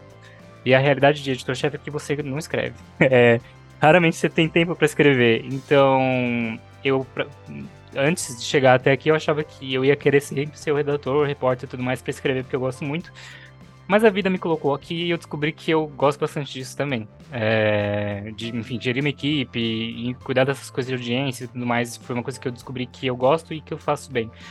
É, então eu tomei como né, passar essa missão adiante. Então hoje a minha equipe, posso dizer que talvez seja, não posso dizer com toda certeza, mas do histórico que eu sei, talvez seja a maior equipe que a gente tem no, no, já teve no Brasil em quantidade de pessoas mesmo. Tem um, além de mim nove outras pessoas que de todos os outros sites de games que eu já conheci, acho que nunca teve um número assim só de redação, nove pessoas para escrever. Então a gente tá com um número histórico assim de pessoas dentro do IGN e muitas dessas pessoas são pessoas novas que eu trouxe, é, até para diversificar também. Eu tô falando nem só de pessoas que não trabalhavam com isso antes, ou que né, eram entusiastas, mas não trabalhavam com isso, mas também tô falando de diversidade de é, opiniões mesmo. Então, eu tenho, né, eu tenho pessoas pretas, tenho pessoas trans, tenho pessoas é, de outras diversidades, lésbicas, bissexuais também, porque eu quero trazer o maior, tipo, a maior diversidade de vozes que eu posso. Então, todo mundo que lê o IGN hoje está lendo textos de pessoas extremamente diversas e temos, temos pessoas héteros brancas também, tá, gente? Então vocês é, estão representados. Tem até amigos que são, Sim. tá? Estão representados. Mas assim, cara, eu, eu, eu acho, cara, que legal. Sinceramente, parabéns. Primeiro, parabéns pelo trabalho. É, assim, é legal ver isso, porque aqui, cara, no, no Não Dá Pra Pausar é aquilo. Nós somos cinco caras e cinco héteros, tá ligado? É porque o, o, o Cash ele surgiu de cinco amigos, mano. Na verdade, sim, tem uns 20 amigos. E a gente nas pares, rindo pra caramba, falando besteira tal, não sei o quê. E a gente, mano, vamos fazer um podcast? Vamos. Aí os cinco que se juntaram fomos nós. E assim, a gente, por mais que a gente tava falando naquela hora que nós três aqui somos esquerda, mas a cabeça dos cinco é progressista, sabe, cara? Então, quando a gente vai fazer uma pauta, não são cinco caras héteros falando sobre LGBT. A gente, a gente fez uma pauta sobre diversidade, que os cinco saíram, a gente abriu espaço pra galera falar tal. Porque eu acho que, e, e, é uma coisa que a gente toma como missão, é muito assim, a gente tem muita misoginia, a gente tem muito preconceito no mundo game. Muito, assim. E de empresas também que, não, sabe, pega aquele token ali e fala, não, mas eu já tenho esse token aqui, eu não preciso fomentar mais nada, sabe? Então, o, o quanto a gente puder, cara, é, é, trazer igualdade, sabe, na, na, nossa fala, no nosso jeito de agir, porque às vezes é um, é um lance que a gente fala assim, às vezes o cara, ele é preconceituoso e quando alguém é, LGBT vai falar, ele, ele tá com o ouvido. Mas quando é o tal parça que fala, ele para pra ouvir. Então, às vezes é aquilo, né? O branco hétero, ele, ele tem aquela parcela de responsabilidade também nessa desconstrução toda dessa sociedade e tal. E o NDPP faz o que pode, assim, sabe? A gente vai tentando e, e eu acho legal isso, sabe, cara? Esses trampos trampo diverso dentro de um campo que não é diverso, sabe? Então, pô, parabéns mesmo, de verdade, Matheus. Obrigado. E, e, queria dizer também que, tipo, quando a gente fala isso, tipo, ah, né, que branco, hétero e tal, não é pra atacar. Então, a gente não, não se sente não, a gente atacado. não se sente atacado. Tá tudo Não, de certo. forma alguma, relaxa. vocês cara. eu senti, mas tô falando até pros, pros A ouvintes. gente tenta explicar aqui, que a gente tenta entender. Assim, eu já fui, como muita gente já foi, do. Ah, nem todo homem, então. É, Mas, é, Mas, mas todo, homem, né? é, mas sempre Mas um sempre homem. um homem, né? É, um- é uma construção, a gente. É, é o que o Giba falou, tipo, o Giba falou uma coisa que é triste, assim, ah, a gente juntou. Ele, ele tá tentando explicar, tipo assim, ah, não é que a gente escolheu homens, é porque a gente se juntou. Então, a não, não tem mulheres amigas, a gente consegue contar em uma mão quantas mulheres amigas que jogam videogame. E às vezes que a gente nem quer colocar num grupo, porque tem uma outra pessoa que, pô, não consegue se controlar, solta uma piada chata, piada entre aspas aqui. É, então a gente tenta fazer um pouco mais do que o mínimo. Não sei se a gente consegue, mas a gente vai. Esse podcast vai acabar, esse projeto vai acabar com a gente tentando fazer mais do que o mínimo. E voltando lá pra como trabalhar em games, então de redação é meio que isso. Tem poucas oportunidades, porque a gente tem poucos sites, mas elas vão surgindo aqui e ali. É, é difícil, mas dá. É, Eu acho que uma boa, um bom caminho é você ter um projeto pessoal. Eu sei que é foda ter um projeto pessoal, tendo um trabalho. é, mas eu também, eu tinha meu projeto pessoal né, na época que eu fiz entrevista pro GN, que eu tinha um blog chamado SideQuest, que eu fazia justamente com uns amigos. É, existe até hoje, tá, tá lá ainda o SideQuest. É, escrevia sobre games, do, do que a gente queria fazer e do jeito que os, os jogos, jogos que a gente queria, do jeito que a gente queria. Acredito que foi uma munição muito boa, né, para usar no, na entrevista e tudo mais. Então, ter esses projetos, ter esse tipo de coisa e realmente se, se colocar como alguém que está muito engajado vai ajudar você a ser visto. Mas eu também queria dizer que existem várias outras maneiras de trabalhar com games sem ser escrevendo. E enfim, aí vai depender de cada um, mas a gente tem muitas oportunidades de broadcasting, então pessoas que trabalham com áudio, com vídeo, com produção, com foto, podem trabalhar com games dessa maneira. O IGN ele faz parte de uma publisher chamada Webidia, que para ficar mais fácil de reconhecer, nós temos o Tudo Gostoso, por exemplo, e o Adoro Cinema, são grandíssimos sites. É, e dentro da Webidia a gente tem muitas operações dessas, como eu falei, de transmissões ao vivo, tem o nosso canal do YouTube, então tem essas oportunidades nessas áreas de audiovisual. É, tem oportunidades na área de marketing também, porque a gente tem o setor comercial, né? A gente, enfim, tem que vender as campanhas e tudo mais. Então, pessoas que trabalham com projetos, porque fazemos muitos projetos também, por exemplo, para organizar uma cobertura de BGS, da Brasil Game Show, é muito além só do editorial. A gente tem todos os produtos que a gente vai fazer, os vídeos e tudo mais. Então, a gente precisa de pessoas de produção. Tem essas, enfim, infinitas. Todas, todas as funções que tem numa empresa comum, elas quase todas também existem dentro do, de uma empresa como essa. Então, tipo, até o jurídico também. A gente tem o setor jurídico e você estaria trabalhando ali diretamente, não diretamente com o jogo, né? Mas aí numa empresa de games estaria mais próximo. Então, tem vários jeitos de você trabalhar com game, mesmo que não seja ali escrevendo e realmente jogando, né? Eu sei que é, é- a gente sempre a gente É trabalha com isso. sonho, né? É, sempre brinca com isso, tipo, ah, você trabalha ou só joga? Mas é, é, a gente trabalha muito, trabalha muito. E, inclusive, quando a gente tem que jogar os jogos pra review, é, enfim, a gente sempre precisa jogar depois, tipo, fora do horário de trabalho. Não dá pra simplesmente, tipo, eu tenho as 8 horas do meu funcionário, eu não posso também dedicar as 8 horas dele só pra jogar. Eu preciso que ele faça outras coisas, né? Faça uns, uns conteúdos pro site e depois, obviamente, metade do dia, umas 5 horas do dia, eu posso liberar ele pra jogar. Mas a questão também é que a gente às vezes lida com uns deadlines muito curtos. A gente às vezes recebe o jogo com pouco tempo de antecedência da queda do embargo, que é quando a gente está autorizado a publicar a crítica. Então, às vezes, muitas vezes, vai ter que jogar, tipo, fora do horário de trabalho para dar tempo de terminar e conseguir escrever a crítica. Então a gente trabalha muito. A gente trabalha muito. Eu acho que é, é o- é quase o cenário geral para que todo mundo está envolvido com comunicação, né? Você tem deadlines sempre muito curtos. É, você falou da Webidia, há alguns anos atrás, eu acho que tem muitos anos atrás, eu quase fui pintar na, eu quase pintei na Webidia, eu trabalho com, eu sou, hoje eu sou coordenador de audiovisual. Só que eu fui parar, aí eu fui para TNT, porque na época eu tinha voltado de São Paulo, eu estava em São Paulo trabalhando na Thompson. Aí eu voltei, aí fiz um processo seletivo para Webidia e para Warner, né, para TNT. Aí a TNT me chamou primeiro, aí eu entrei na TNT, aí eh, construí uma história de edição de vídeo lá e tal. Hoje eu trabalho com na Live Mode, que tem os conteúdos Federação Paulista, Casé TV, enfim. A gente lida com algumas paradas e, são, e é tudo muito. Ouvindo você falar, é tudo muito parecido. É sempre tipo. é para ontem, então a gente tem que se esforçar um pouquinho. Ah, Mas quando você vê no ar, quando você vê o bagulho funcionando, quando você vê o retorno, é sempre muito gratificante. Eu acho que essa é a parte É legal sempre, da Vamos dar comunicação. um gásinho pra entregar esse job. É. Só que é um gásinho em todo job. Todo sabe? Mas assim, é isso. O meio da comunicação toda eu acho que é assim, né, bicho? A gente não tem muito pra É, onde fugir. não adianta. A gente quis essa porra, a gente estudou pra caramba pra fazer, enfim, não dá pra reclamar também, não. Eu queria ser herdeiro, na verdade, né? Mas tudo bem. Ai, mas eu. Eu mas as turmas estavam fechadas É. já quando eu fui pra fazer Vitor essa faculdade. falou, eu fui pintar na Webidia, eu achei- vi a história de superação, que é o Giba chegando com o carro com a escada e o Vitor levando o rodinho. Hoje tá aí editando Por vídeo, meio cara. segundo eu imaginei isso tudo. Cara, eu, eu, eu já contei a história pra vocês que eu fui numa entrevista uma vez na, na Webidia, mas aí eu não fui contratado porque era um editorial de maquiagem. Já. Muito bom. A, a- a- cara, e foi um mó papo maneiro e tal, não sei o que. A mulher falou, "Ah, então, Giba, mas Eu aí ia criar conteúdo, né? não tem como, né? É, É, Eu lembro. não tem como. Aí eu falei, mas por que não? "Ah, Porque o editorial de maquiagem. Mas eu aprendo. tá ligado? Ela, mas tudo bem, pô, você tem um perfil legal e tal. Tiver alguma coisa, a gente te liga, tá ligado? O- a gente te liga, enfim. Um minuto. Eu sei que o Sabota já fez o quiz surpresa. Um minuto? Eu preciso de um minuto pra fazer só duas perguntinhas pro Matheus. Que eu tinha separado. Primeiro é, Perdão. como é ser jurado do TGA e do prêmio Esportes Brasil?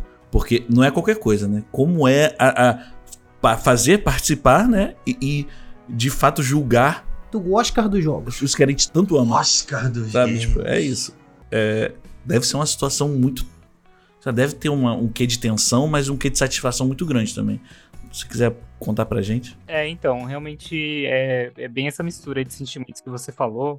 É, só para trazer um pouco mais de contexto, quando eu fui júri do Prêmio Esportes, na verdade sou, ainda esse ano serei, já, já posso falar.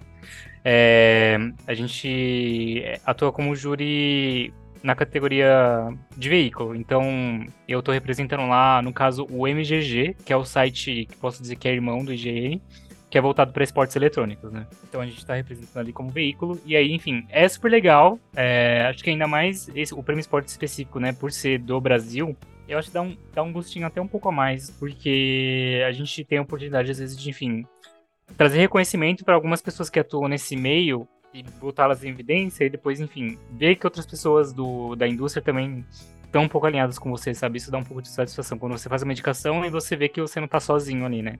Então, ver que a tua teu julgamento, a tua opinião tá em conjunto ali com outras pessoas do, da indústria, isso é, isso é bem gratificante também. E depois, enfim, ver essas pessoas sendo reconhecidas e condecoradas lá, isso é super legal. Agora, do TGA, então, do TGA eu fui também júri como MGG e não como IGN, porque o IGN é, assim, por ter o IGN americano, o TGA entende que já representa todos os IGNs. Então, quando eu participei do TGA como júri, também foi como MGG. é, e aí eu fui, enfim, influenciei as indicações da- da- das categorias de esportes. Também por conta disso. E, e aí, então, aí é super diferente. É super legal, mas é muito diferente, porque acaba rolando muito.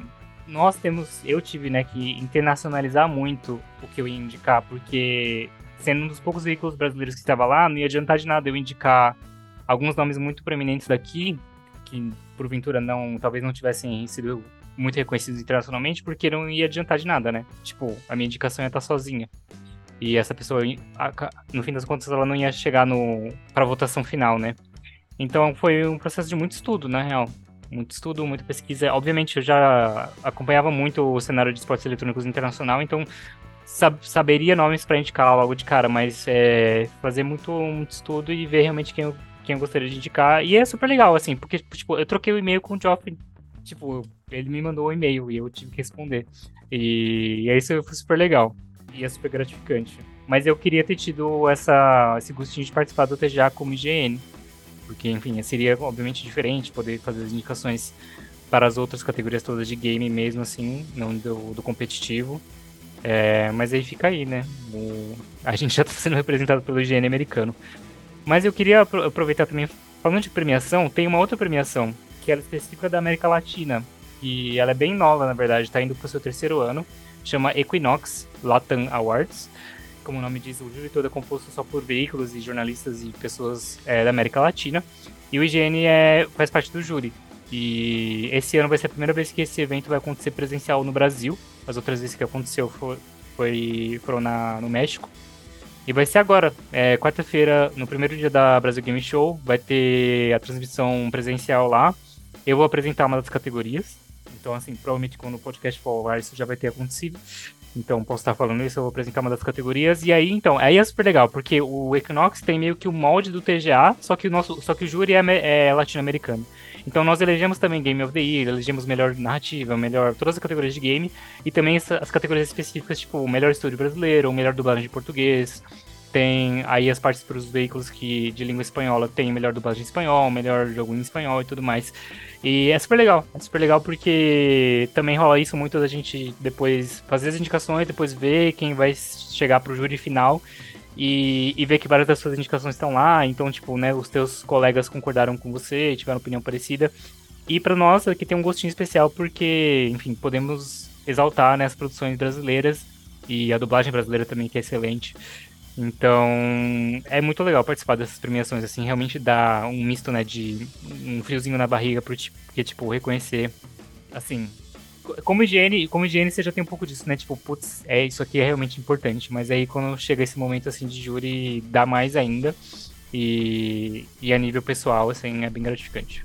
Pô, muito maneiro. Eu tô acompanhando. Eu entrei no site aqui do Equinox Awards, cara, o site muito completo também, muito, muito maneiro. Sim. Muito bacana. Eles estão com uma identidade visual muito legal esse ano. Pô, eu tomei um susto que eu vi a desenvolvedora de Blasphemous e tá estúdios em espanhol. Aí eu, Blasphemous é latino? É, não, tipo, é da Espanha. Seu estúpido, Thiago. Acontece, Mas, amigo. Acontece. Poderia acontece. ter e... passado sem essa. E eu fiquei triste de conhecer só um estúdio brasileiro, mas é, infelizmente a realidade Baldur's Gate vai ganhar tanta coisa. Desculpa, a gente continua.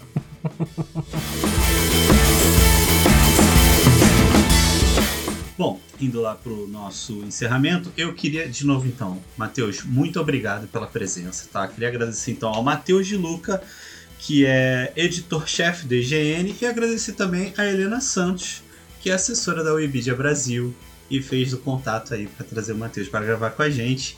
Brigadão, gente. A gente sempre agradece muito porque é aquilo, né? Produtor independente, a gente está sempre aí na luta para trazer conteúdo para a galera. E falar em galera, você que está aí em casa ouvindo, deitadinho aí, fazendo sua faxina, qual nota você daria para esse episódio? Sem o Gustavo, a nota fica maior ou fica menor? Manda sua análise para arroba não dá pra pausar no Instagram, Twitter, Facebook TikTok e na Twitch. Não esquece de recomendar a gente para os amigos, se bem que se o conteúdo for ruim, mandar para um desafeto é sempre bom. Eles podem encontrar a gente lá no Spotify, Deezer, Apple, Google Podcast e outros agregadores. Valeu, galera! Eu vou fazer um pós-crédito aqui, cena pós-crédito. Cena pós-crédito, pós cena pós-crédito. Duas coisas, duas coisas. A primeira é, Matheus, não sei se você pode responder isso. Hum. Jogo do ano, quem leva? Bom, o meu jogo do ano é Baldur's Gate 3. É, a gente tá achando que vai ser. É, tá, a gente tava entre isso e Zelda, mas eu acho que ele vai antes bater. Antes de entrar aqui, antes de entrar aqui, eu estava jogando Baldur's Gate. Bom demais. Desculpa interromper a jogatina, porque não, não. Baldur's Gate a gente, não, quando começa, só para pra dormir, né? É complicado. Pô. E, Às vezes nem isso. Deixa eu falar, Vitor, deixa eu falar. Matheus, a gente começou a jogar e logo na nave, no Nautiloid, ah. o Vitor quebrou o vidro de veneno e ele morreu. E a gente Ninguém não conseguia sabe, me salvar porque não sabia que dava para reviver em outro lugar. Eles ficaram meia hora me revivendo e eu morrendo. Revivendo e morrendo. Meia hora. Meia hora. Mas tudo bem, acontece nas melhores, nas melhores famílias. E um outro, uma outra coisa, agora que eu já fiz a cena pós-crédito, Matheus, se a galera quiser te achar para conversar, dá um alô, tipo, onde te busca, acha tipo, postal. como te acha, qual é a melhor forma de conversar. É, não, não fala o CEP, o Sabota, ele é avesso a dar endereço na, na no, no, podcast. Não, é, não pode mesmo. Ele não pode nem falar que é de São Paulo, ele fica preocupado. Assim. Não. Não, mas tá certo, tá certo. É, bom, queria agradecer muito, gente. É, o convite o papo foi muito legal mesmo. Eu gosto muito de, de, conversar sobre esses assuntos. Todos os assuntos de game eu gosto muito de conversar, mas acho que esses em especiais, em especial do, das críticas, dos, dos reviews, eu acho que eu gosto muito de falar porque eu sinto que é um ponto que tem bastante dúvida entre, entre o público, então foi ótimo. Muito obrigado mesmo pelo convite. Estou aí disponível caso queiram me convidar novamente para falar de outros temas, outros assuntos. Para falar só do jogo que tá jogando também, mas já visto que eu vou falar de Baldur's Gate 3, se for para falar, porque estou com coletivamente no save solo, save multiplayer, eu acho que eu tô com quase 300 horas. É, é o jogo que consumiu a minha vida. Acho que todo podcast que eu passei nessa minha onda de podcast eu falei desse jogo. Então tinha que falar aqui. Pra me achar, eu tô no, twi no Twitter e no Instagram, é arroba T-H-E, M-A-T-H, Demetluca, com dois Cs, que é meu nome.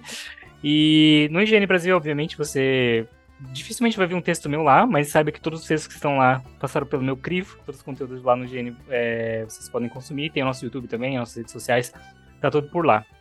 E é isso, gente. Mais uma vez, muito obrigado. Foi maravilhoso. Valeu. Igor, pode subir o som.